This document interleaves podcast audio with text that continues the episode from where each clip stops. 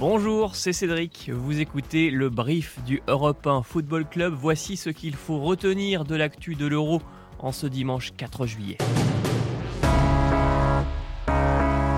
Les champions d'Europe 1992 ont-ils trouvé leur successeur? S'il reste encore un peu de travail aux Danois avant d'atteindre un trophée inespéré comme leurs illustres ancêtres, il s'en rapproche. Oh non, mais c'est dingue cette histoire Le Danemark s'est qualifié pour les demi-finales en battant la République tchèque, malgré le cinquième but de Patrick Schick, désormais co-meilleur buteur de la compétition avec Cristiano Ronaldo.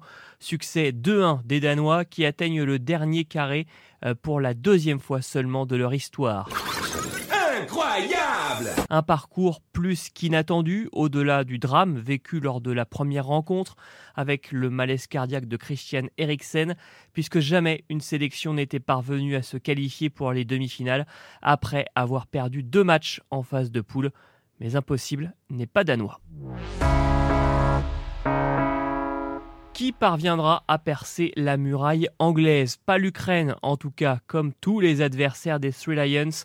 Depuis le début de l'Euro, la Sbirna s'est butée à un incroyable Pickford. Il ne passera pas. Le gardien anglais, toujours invaincu depuis le début de l'Euro, a gardé sa cage inviolée pour un cinquième match de suite, égalant le record de l'Espagnol Iker Casillas en 2012.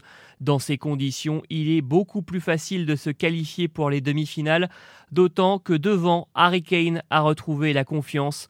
L'attaquant anglais, muet en phase de poule, a inscrit un doublé. Oh putain, ça fait du bien, yes Maguire et Anderson ont aussi marqué. Résultat, l'Angleterre n'a fait qu'une bouchée de l'Ukraine. Succès 4-0 et qualification plus que logique pour le dernier carré.